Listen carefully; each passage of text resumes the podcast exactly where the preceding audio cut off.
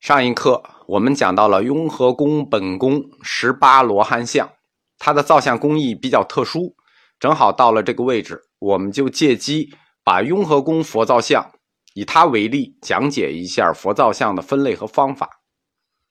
中国的佛造像大致分为两类，一类叫做汉式，一类叫做梵式。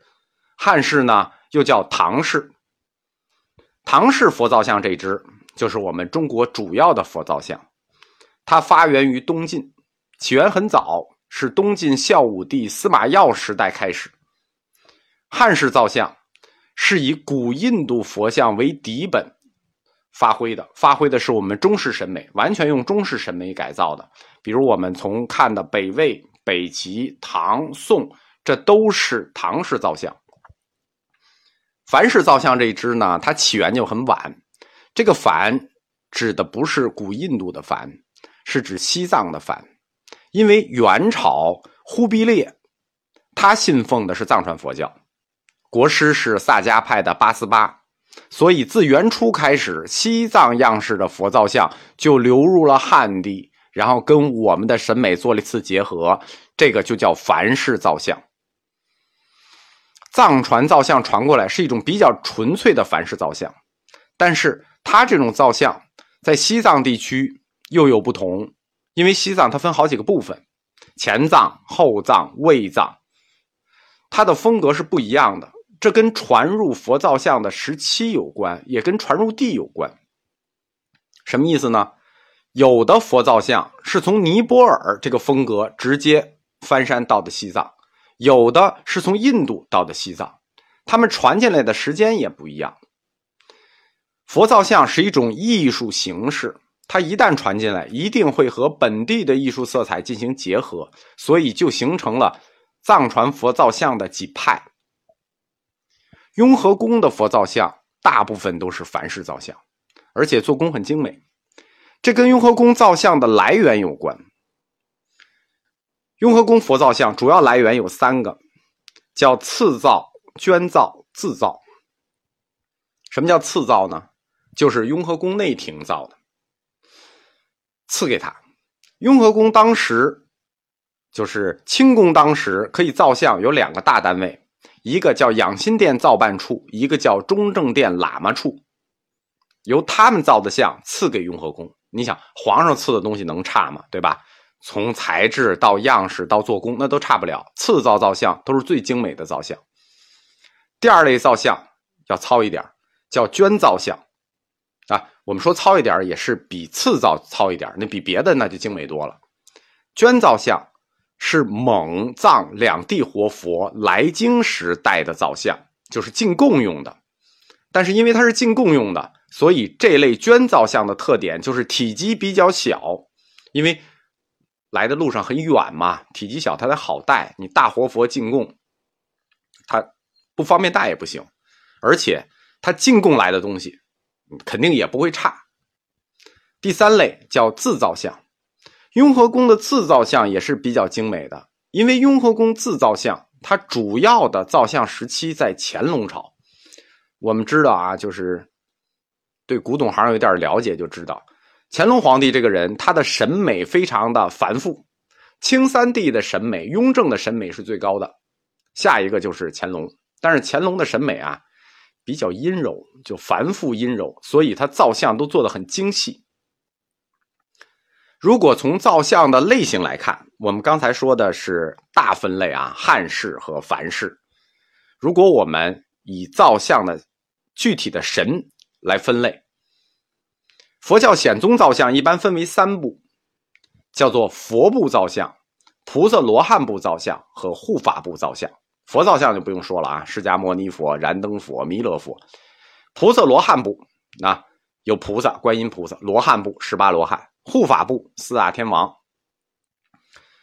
佛教的密宗造像要比显宗造像要多三部，就是是我们显教没有的造像形式。这三部呢，叫上师部造像、本尊部造像和佛母部造像。我们汉地没有上师部造像，我们也没有本尊概念，显教没有本尊概念，所以也没有佛母部。我们汉地只有菩萨就女性的只有多罗菩萨菩萨部造像，我们没有佛母部造像。这就是显宗三部：佛部、菩萨罗汉部加护法部和密宗三部：上师部、本尊部和佛母部加起来，这就是佛像的一个以神做分类的模型，叫六部造像。这六部造像里头，有四部造像是有藏传佛教特色的。第一部叫上师部，上师这个概念我们汉传佛教就没有。因为我们汉传佛教讲三皈依，藏传佛教讲四皈依，它在法印上，我们汉传佛教叫三法印，它叫四法印，它在法印上多了一个法印叫诸漏皆苦，它在皈依上也多了一个叫皈依上师，所以雍和宫的上师像就很多，但是造像不多，造像主要是宗喀巴大师的造像，但是在唐卡里，上师部雍和宫有很多上师部唐卡。各级活佛的唐卡都有，但是造像主要就是宗喀巴大师像，啊，也有海珠巴，也有克主杰，少。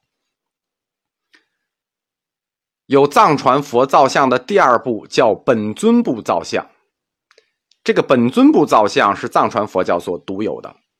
密宗藏传密宗有五大本尊：大威德金刚、密集金刚、胜乐金刚、喜金刚、十轮金刚。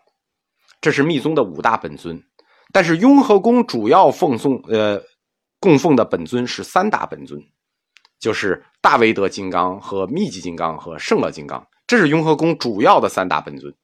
喜金刚和石轮金刚少，虽然它有一个石轮学院，喜金刚也比较少。所谓本尊是什么呢？它是密教修行的一个概念。我们汉传佛教的显教部分。属于大乘教，他修行的是身口意，身业口业意业，但是呢，净三业并没有本尊的概念。我们汉传的密教也有本尊的概念，但是我们很少提，因为唐密在大陆基本上消失了。藏传佛教属于金刚乘，金刚乘对三密就是有要求的，就是身密、口密、意密。他这三密的修行要跟自己修行的本尊相对应，你修行哪个本尊，你这三密就要跟哪个本尊相对应，这就是本尊。我们后面讲到密宗殿会仔细展开讲本尊的理论来源。每一位本尊都有自己的修行方法。本尊造像在藏传佛教寺院里具有独特和重要的地位。本尊造像又分两种。单身像和双身像，单身像就不用说了，我们都知道。所谓双身像呢，我们民间叫欢喜佛。其实这个词还并不是民间造的，这是台密天台密宗造的词“欢喜佛”。这类双身佛造像是藏传佛教所独有的。我们汉传佛教也有双身像，但是形式并不一样。我们的双身像是二佛并立，比如双观音像。双思维菩萨造像、双世尊像，这个在魏晋南北朝时期汉传佛造像有很多双菩萨造像，进入唐以后就消失了。这就是本尊类造像，藏传佛教比较特色的。第三类有藏传佛教特色的佛造像叫佛母部造像。什么是佛母部呢？佛的母亲，谁是佛的母亲？智慧，因为智慧生诸佛，般若生诸佛，般若智慧就是诸佛之母，因此佛母不造像。这个佛母，它不是真的妈，它是一个理论抽象的妈，就是般若智慧是诸佛的妈。在藏传佛教里，佛母又被称为明妃。